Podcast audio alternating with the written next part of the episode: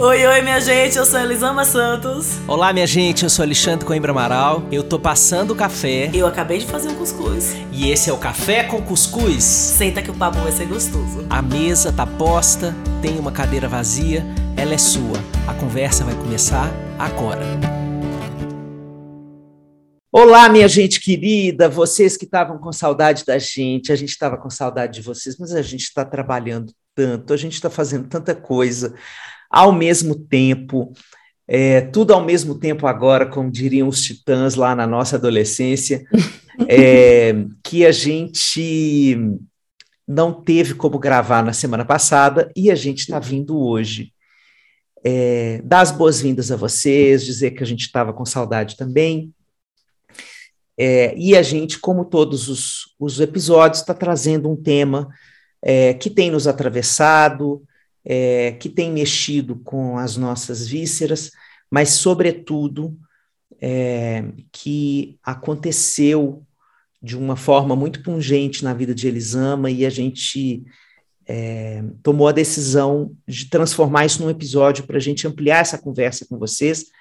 Não é a primeira vez que o Café com Cuscuz aborda isso, temos vários episódios que já abordaram essa dimensão, é, e também é, não será a última, infelizmente, porque nós estamos falando de uma transformação que vai exigir um esforço secular e um esforço de várias gerações, um esforço de um nível de reaprendizado para a vida que muitas vezes nós percebemos o quanto nós mesmos não estamos disponíveis para ele.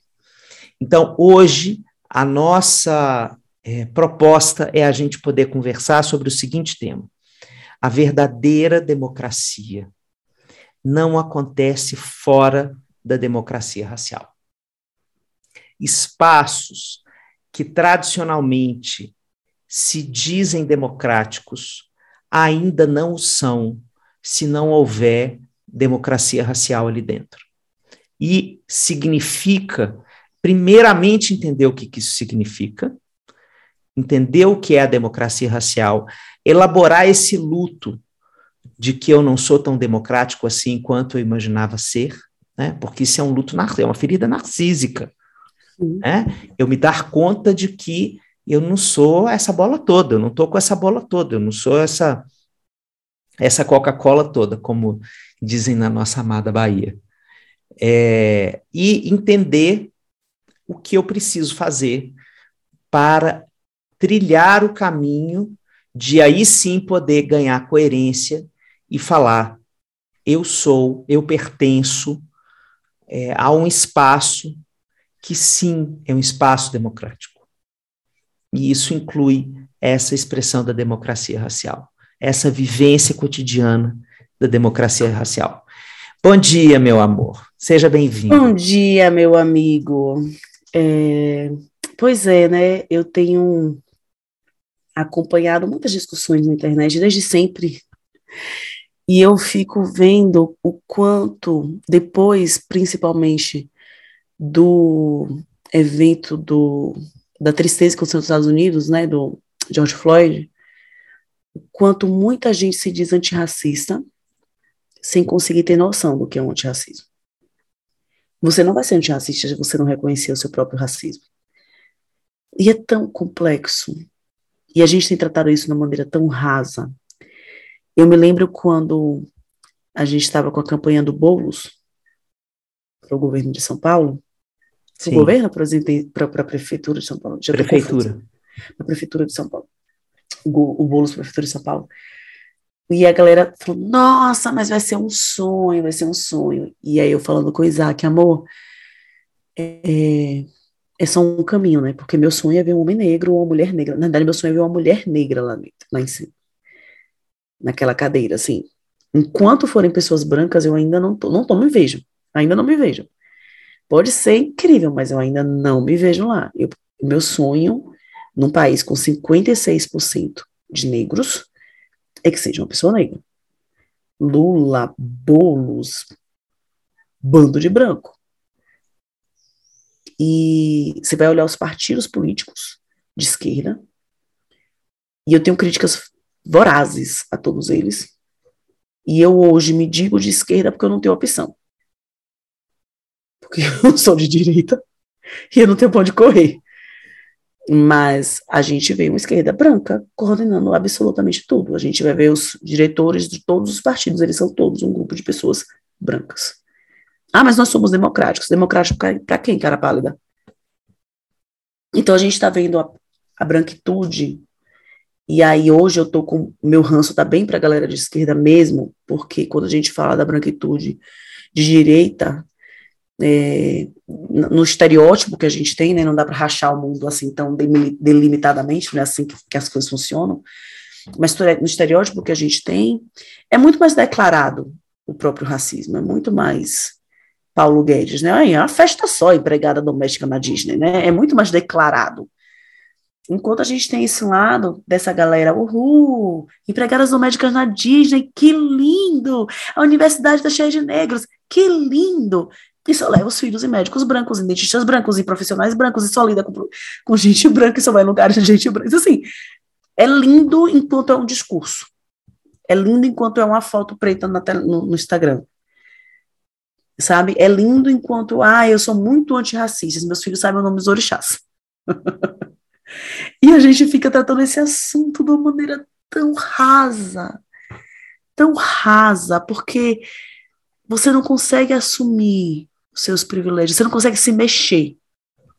Ah, Elisão, mas achar o um médico branco é mais fácil. Eu sei que é mais fácil, mas a gente não, não, não muda o mundo fazendo mais fácil.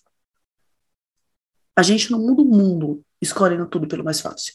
Ah, mas contratar professores negros é porque aparece, então você vai caçar um professor. O professor branco é o que aparece. Então você vai caçar um professor negro. Procurar onde é que ele está, ele, que nem se candidatou para sua escola. Que nem teve a coragem de botar o currículo na sua escola. Por que ele não botou na sua escola? Por que será que ele não botou na sua escola? Há um tempo, eu entrei num grupo de pessoas negras, né, um grupo é, no Facebook, não, Telegram, e duas delas, três delas falavam assim: eu não convivo mais com brancos, eu não tenho paciência. E na época eu lembro de ter pensado: nossa, mas que radical, que horror, se não convivo. À medida que o tempo passa, eu, eu compreendo cada vez mais, sabe?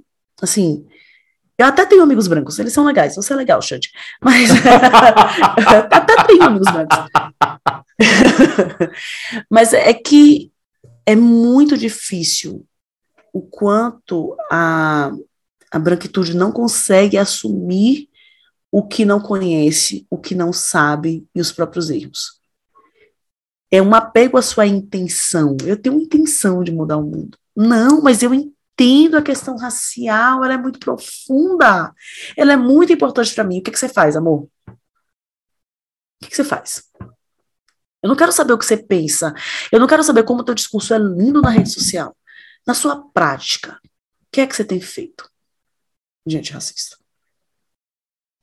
Quando você vai procurar informação, não é informação sobre raça, não. É informação sobre qualquer coisa.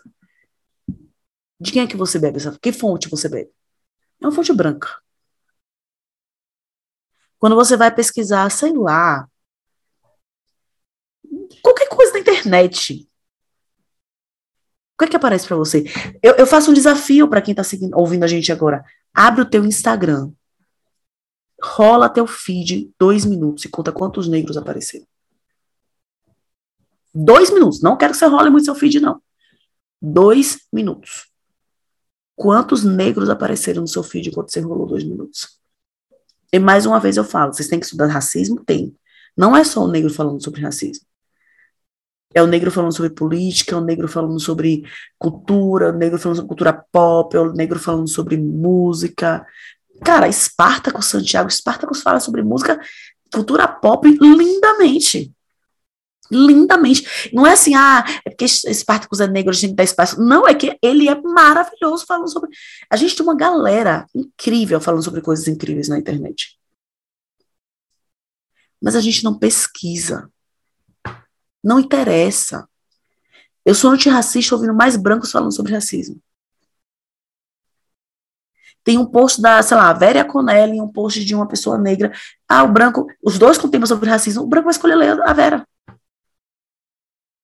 Então, assim, cara, se você continuar nessa nessa história cirandeira, esse antirracismo cirandeiro de que ah, não, é, vamos só fazer uma roda e vamos cantar uma musiquinha, vamos aprender musiquinhas dos orixás e vai dar tudo certo. E esse é, é, isso é legal, é. É legal, é legal você entender mais da cultura. É legal você saber que que a gente é maior do que escravidão. É legal você saber história, né? É, é legal. Só que é o comecinho. Eu aprendi que o Bell, com Bell Hooks que o amor é o que o amor faz. E o seu antirracismo, ele é o que ele faz. O seu antirracismo na mídia, o seu antirracismo no seu Instagram, o seu antirracismo na sua rodinha de amigos brancos, falando sobre o racismo, ele ainda é pouco. De amigos brancos desconstruídos falando sobre racismo. Porque a gente tem o quê? Eu sou super antirracista. Na minha rodinha de amigos brancos falando sobre antirracismo. Mas se meu colega faz uma piada, eu fico calada para não causar desconforto. Mas se é, alguém vai falar, ai, vamos falar, vamos falar sobre a negritude. Ah, eu posso falar sobre isso, eu estou estudando tanto. Não, amor, você não pode. Não, não é assim que funciona. Quantas vezes você ouviu de pessoas brancas que você quer, pessoas negras que você quer falar? Quantos livros de pessoas negras você tem lido? Quantas pessoas negras têm recebido teu afeto? Sabe, não é sobre o que eu digo que eu sou. É sobre o que eu faço de verdade. E aí, quando vem uma pessoa preta e fala, ó, oh, o que você está fazendo não é o suficiente, Ai, nossa, mas que raiva, né? Pessoa nervosa, você não entendeu. Deixa eu te explicar as minhas intenções. Amor, sua intenção é só um pedacinho do caminho. Pedacinho. Um pedacinho. Se você não conseguiu enxergar isso ainda, volte a 10 casas. Então, eu tenho me preocupado com a percepção distorcida que muitos de nós, e aí muitos dos brancos, principalmente, têm tido deles mesmos do quanto são engajados nas transformações sociais, enquanto não mudam porra nenhuma na própria realidade na própria rotina. Sabe? E a gente fica nesse discurso raso, raso, que tem um potencial de transformação social bem pequenininho. Esse discurso que continua segregando, esse discurso que continua usando né, o tokenismo, o preto só, para dizer, olha, sim, a gente tem negros aqui, olha, veja só ela ali, ela é negra. Sabe? Eu não sei listar de quantas pessoas brancas eu escutei, ah, mas o meu avô era negro, meu bisavô era negro, eu tenho um amigo muito querido que é negro. Amor, se você falou, tem um amigo muito querido que é negro, você já está sendo racista. Sabe? E chegou a hora que você cansa a gente vai cansando de ouvir de amigos brancos de olhos verdes, ai, mas eu queria mesmo ter nascido negro. A moça tu abriu a boca para falar isso. No Brasil você não entendeu nada. Você não não, querido. Você não queria ter nascido negro. Você não queria ter nascido. Só isso que eu posso te dizer. Você não queria ter nascido negro. Se você abre a boca e você diz isso, você tem zero consciência do que o negro passa no Brasil. E, e eu tenho conhecido, conversado com pessoas, escutado pessoas que se dizem muito engajadas nas transformações sociais, mas que só conseguem olhar para o próprio espelho. E não é difícil isso de acontecer. Eu estava dia desses com uns amigos brancos, e os filhos deles são muito amigos dos meus filhos, e a gente sentou num restaurante, e eu olhei para o restaurante, olhei ao redor, e não tinha nenhum negro no restaurante além da minha família. Era um restaurante mais caro. Ninguém. 100% das pessoas eram brancas, exceto a gente. Nem servindo. Porque depois você vai descobrindo que até para servir alguns restaurantes não contratam. Eu não, eu não sabia. Esse restaurante é muito bom, ele é maravilhoso. E aí você senta e você olha ao redor e não tem negro nem servindo. E aí eu falei com eles, como é fácil filho de vocês, os filhos de vocês, crescerem numa bolha achando que o mundo é branco. Porque eles estudam numa escola cheia de gente branca. Porque eles vão em restaurantes em que só tem gente branca. Porque eles só conversam com gente branca, gente branca. É fácil eles pensarem que o mundo é isso aqui. É muito fácil. Eles encerrarem o mundo nessa percepção que eles estão tendo aqui. E se vocês não começarem a questionar isso, a pensar nisso, cantar musiquinha, botar foto de negros, falar, nossa, que lindo.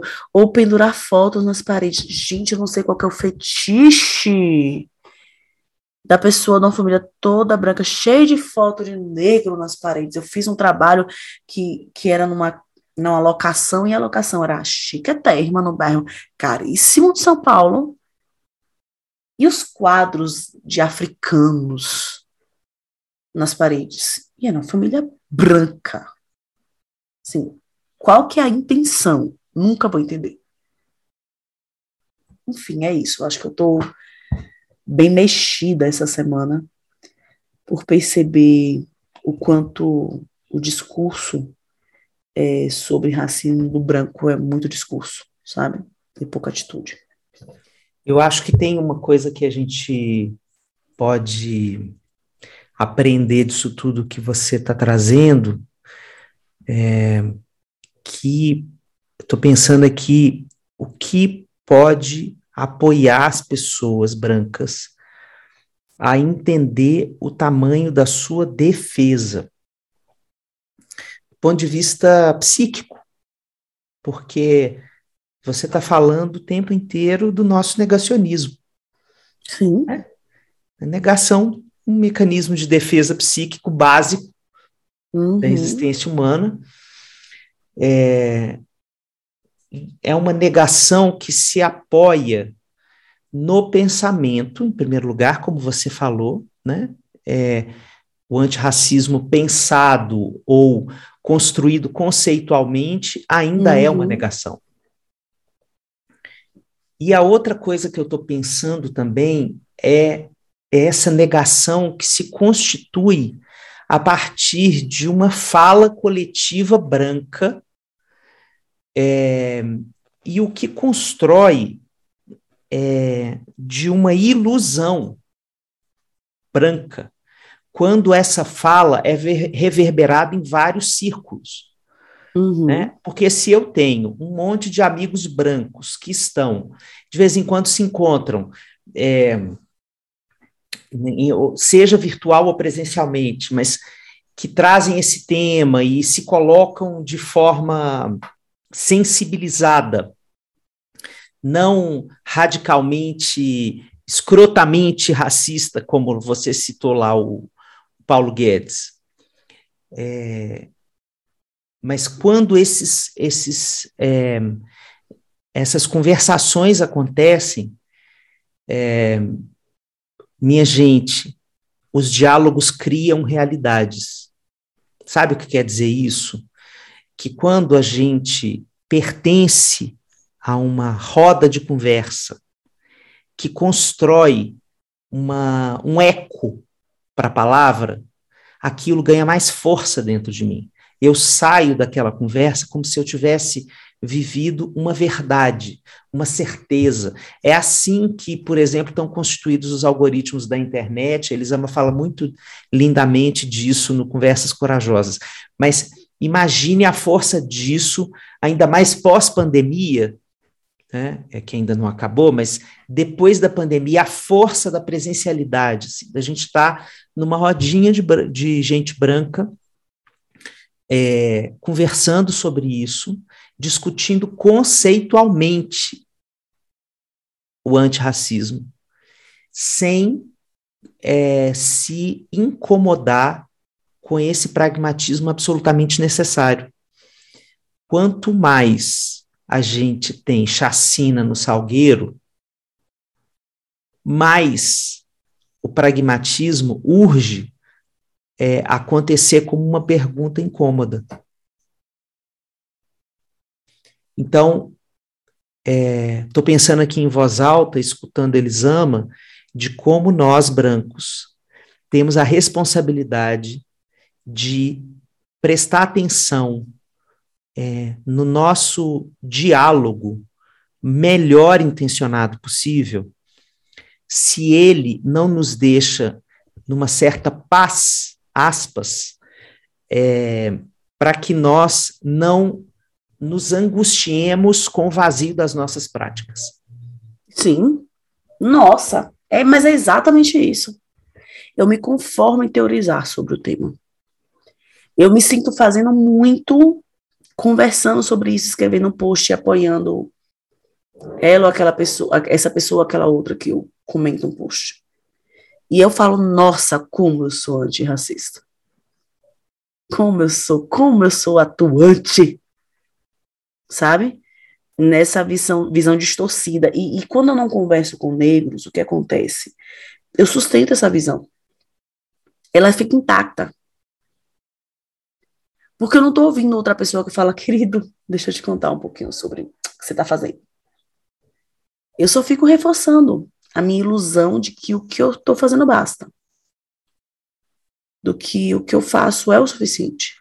Né? Quando eu falo com os pais, eu normalmente falo assim, entre, quando eu falo da relação né, de pai e filho, eu falo, olha, entre o amor que você sente e o amor que chega no, no seu filho, na sua filha, tem um caminho. O amor que você sente não é o suficiente. Ele tem que chegar lá. Tem que ter um destino esse amor. Ele tem que ser percebido por essa criança. Ou ele não está valendo muito para essa criança. Não. Você precisa perceber esse amor. E quando eu digo isso, eu pergunto para os pais assim: no seu dia a dia, quantas vezes você faz algo sentindo esse amor? Quantas vezes você faz algo na rotina conectado, conectada com esse amor? Porque é fácil você se perder dele. A rotina te atropela e você começa a fazer porque tem que. Então você dá banho na criança porque tem que dar banho, você dá comida porque tem que dar comida. E você não lembra como eu gosto desse ser humaninho. Como eu gosto desse adolescente. Que pessoa bacana, que pessoa legal. Você não lembra, a rotina te engole.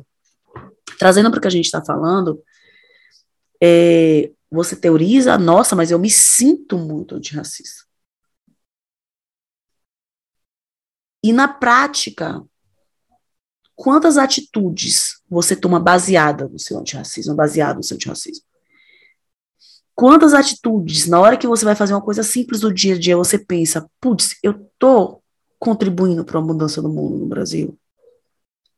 E assim, eu não quero de forma alguma trazer esse discurso de uma forma neoliberal, individualizando uma mudança que é estrutural e que é coletiva. Não quero fazer isso. Sozinhos, por mais engajado que você seja, você não vai mudar o mundo. A gente precisa de mudanças estruturais e coletivas. E essas mudanças estruturais e coletivas, elas precisam ser feitas com uma consciência, porque eu, eu fomento essas mudanças quando eu começo a questionar a minha atitude do dia a dia. Aí eu fomento. Eu paro de me conformar, como eu falei, com o Boulos e penso, ok, ele é o caminho para chegar no outro. Ele não é o, o destino. Não é o sonho do Brasil perfeito ainda. Sabe? Eu paro de me conformar com, com ver dois negros num grupo de cinco, seis e achar que é normal. Eu começo a questionar mais.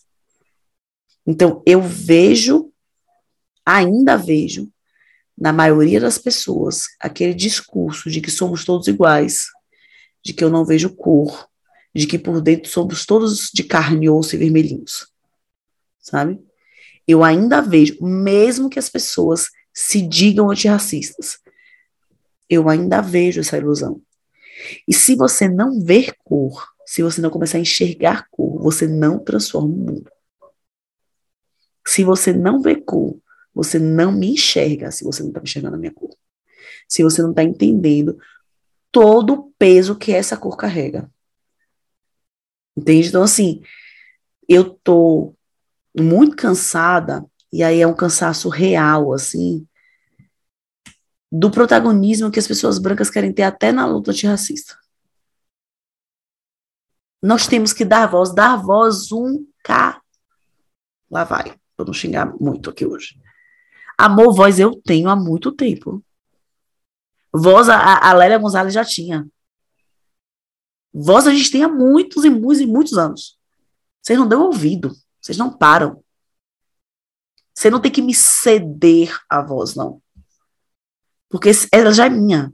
Você tem que parar para ouvir. Esses dias eu li que o branco, que o, o racismo no Brasil e a, esse controle é, de onde o, o, branco tem que ficar e onde o preto tem que ficar, de uma forma muito demarcada socialmente falando, ele existe porque o, o branco sabe que deve a gente. Existe um débito histórico. Nós não somos credores fáceis. Então, você tem medo desse credor, você tem medo desse agiota aqui que falei, você está me devendo. Você está me devendo. Você está me devendo sabe? Então é fácil você ficar com medo. E, ai meu Deus do céu, não, eu não quero ver, eu não quero lembrar que eu tenho uma big carreira porque tem uma mulher preta muitas vezes trabalhando mal, deixando os filhos sozinhos na maior parte do tempo dentro da casa, dentro da minha casa fazendo tudo para mim. Ah, Elisama, eu não vou contratar empregado doméstico, contrata, meu amor. Quem disse que não pode contratar? Paga bem, paga com respeito, cumpre horário. É um, é um funcionário como o funcionário da sua empresa. Mas a gente tem essa, essa galera que ainda olha o, o, o Bannon, né, o cara do, do Amazon, um cara que fala que, ah, mas vamos para. Lançando um foguete que eu não tenho mais onde gastar meu dinheiro. E você tem um funcionário que tem 15 minutos para ir no banheiro. Você faz um trabalho. Agora eu vou trazendo para você, querida pessoa branca que está aqui comigo me ouvindo. Você contrata o teu jardineiro, você contrata a menina que limpou a sua casa, faz, ah, eu te transfiro amanhã, ou depois de amanhã, porque eu esqueci, ou porque eu não tenho. Porque você tem a ilusão de que 100 reais valem o mesmo para você e para aquela pessoa. É só 100 reais. Eu não consigo perceber o outro. Eu me percebo. E esse meu discurso é antirracista, mas eu atraso o pagamento dela, antirracista é um cacete que eu tô sendo. E se meu discurso é antirracista, mas eu não me preocupo com o que o outro sente e vive com a realidade do outro, não estou sendo antirracista. A gente tem um antirracismo raso e mesquinho e de discurso, como você falou, que impede que a gente veja a prática, que impede que a gente veja que ainda somos os mesmos, como diria a, a... Belchior. Pois é, o Belchior, sabe? Então, assim, a gente está repetindo, repetindo, repetindo, repetindo, repetindo, só que agora com um discurso mais bonito e acreditando nele.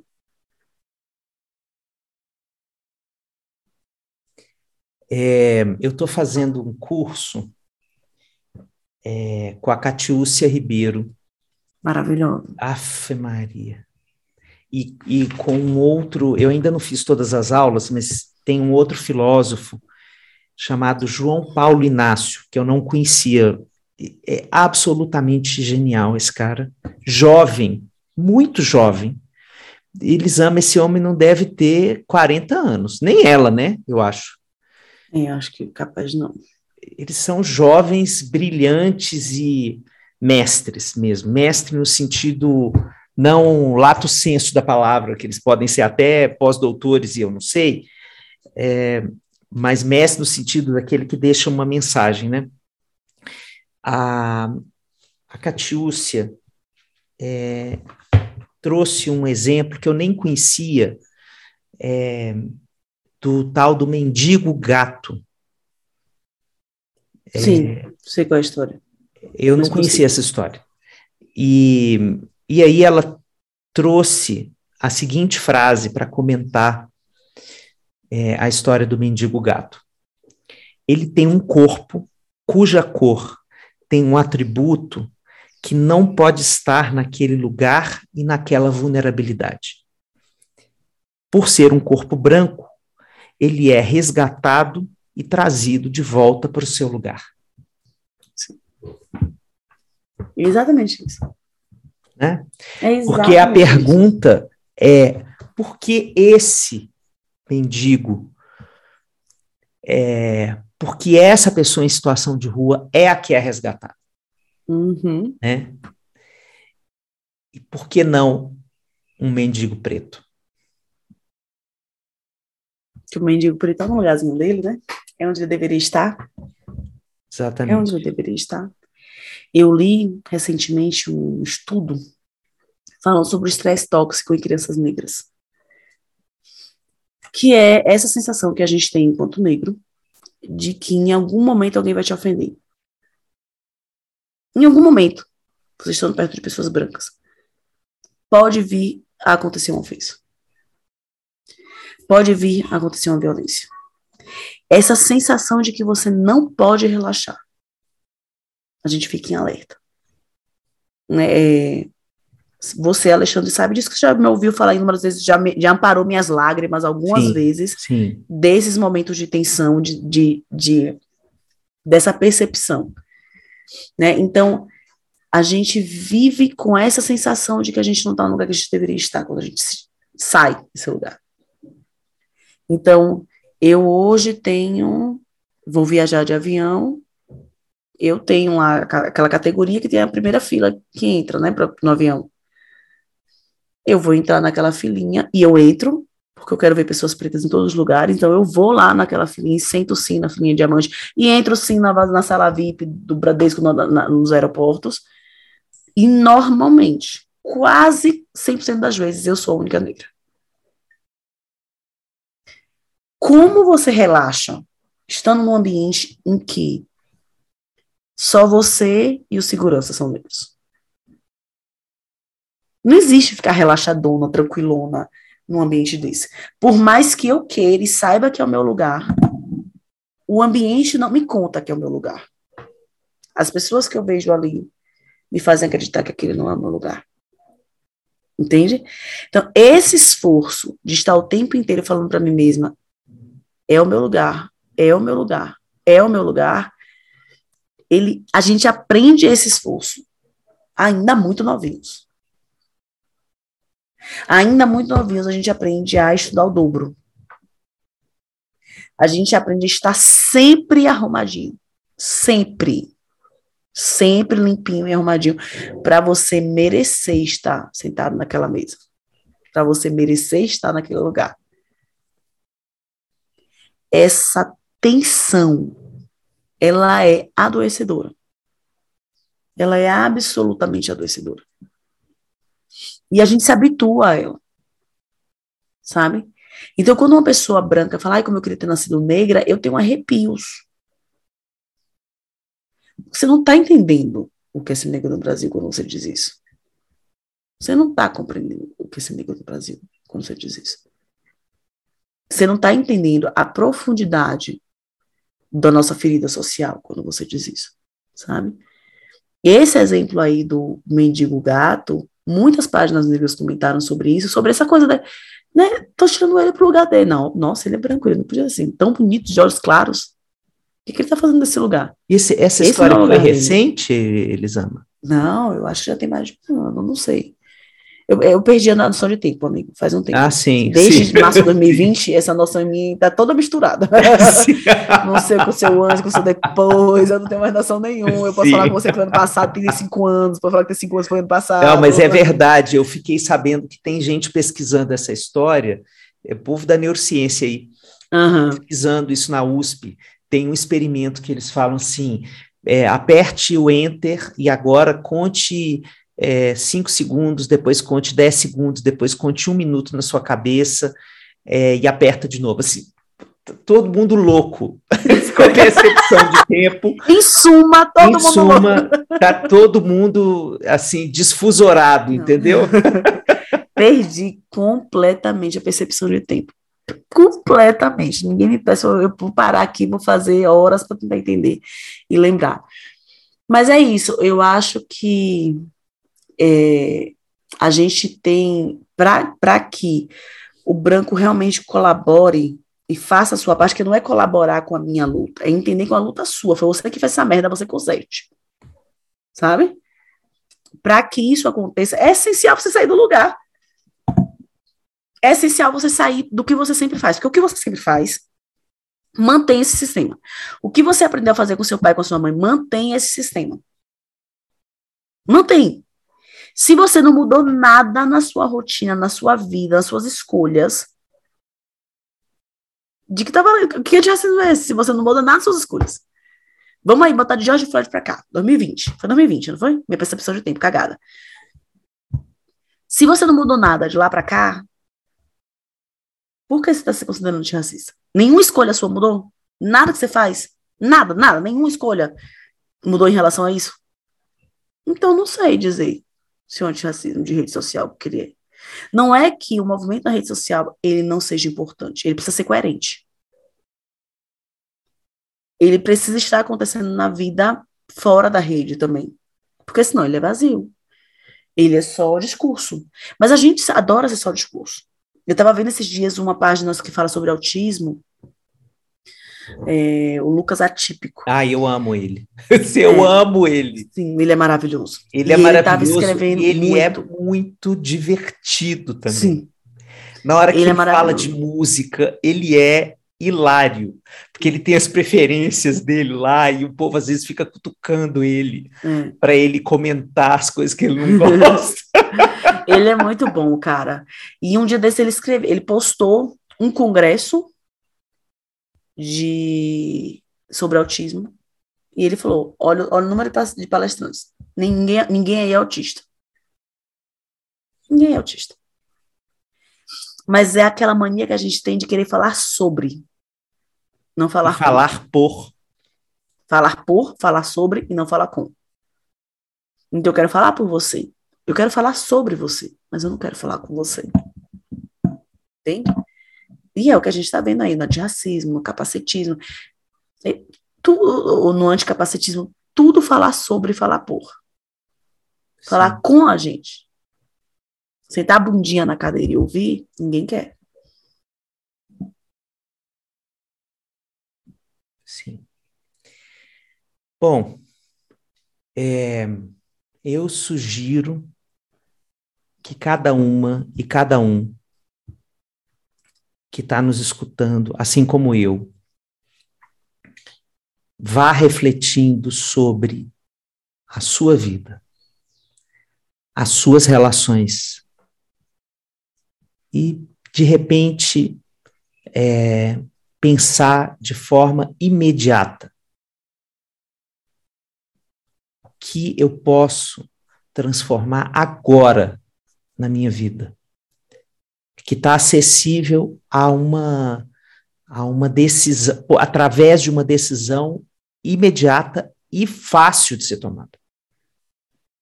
Todo mundo tem formas de construir isso, porque na hora em que a gente se dá conta de qualquer imobilismo na vida, a gente sente é, uma inércia, preguiça, é, desesperança, e isso é vencido por pequenos atos. Né? Na hora em que você tem pequenos atos que te é, constroem a possibilidade de fazer o contrário do que tem sido feito, você se motiva através deles. Então, se você está pensando, por exemplo, em é, é, é eu preciso começar a olhar para a minha saúde, é, mas a minha saúde, tem muito tempo que eu não olho para a minha saúde, e etc, etc. A primeira vez em que você vai lá e tira o seu exame de sangue, faz o exame e vê o raio-x da sua saúde, mesmo que aquilo seja incômodo, angustiante, que te sufoque, porque te coloca de frente com as suas escolhas, de frente com o que você fez com o seu corpo. Ali não, não é a sua mãe, não é o sistema, ali é você com você. O que eu fiz com esse templo da minha vida chamado corpo, né? É, duro, é doloroso, é muito doído quando a gente vê esse resultado. Mas na hora em que você se vê ali, já, tem alguma coisa que acontece que você já sente uma diferença. Eu já estou cuidando de mim. Só eu não posso parar aqui, porque se eu também fizer só o exame, uhum. não fizer nenhuma ação é, corretiva, vai só descer a ladeira abaixo. Tá certo? Mas é, já é um primeiro passo. Então, qual é o primeiro passo que cada uma e um pode fazer agora na sua vida para que ela ganhe, como disse Elisama, mais coerência antirracista? Faça, faça isso e se sinta menos incoerente. A incoerência é uma coisa que dói. O que é, nós sentimos quando escutamos Elisama é a dor de sermos incoerentes. Mas essa dor da incoerência, ela é motor. Ela é motor. Não dá para anestesiar, não. Não dá para anestesiar. É a partir dela que a gente transforma. Né? A ambivalência entre o que eu penso, o que eu sinto e o que eu faço é o que transforma a vida coletiva, das sociedades, individual, o casamento, a relação pai-filho, mãe-filho, não importa. Mas é essa sensação de incoerência que faz, por exemplo, um monte de gente pegar, comprar o, o Educação Não Violenta e falar assim, peraí, tem alguma coisa é, que Sim. não está certa, porque eu até acredito nessas coisas, mas na prática eu estou sendo uma mãe violenta, um pai violento, eu preciso ver aonde é que eu estou errando e o que é que eu posso fazer por isso. Então, é nesse ponto que nós estamos quando nós escutamos Elisama. Eu espero que esse episódio possa contribuir firmemente para que todos nós, pessoas brancas, possamos nos comprometer como uma ação cotidiana e não como uma lacração cotidiana. É isso. Obrigado por isso, minha amiga. Obrigada, meu amigo. Um beijo. Um beijo enorme. Beijo. Até, Até a próxima.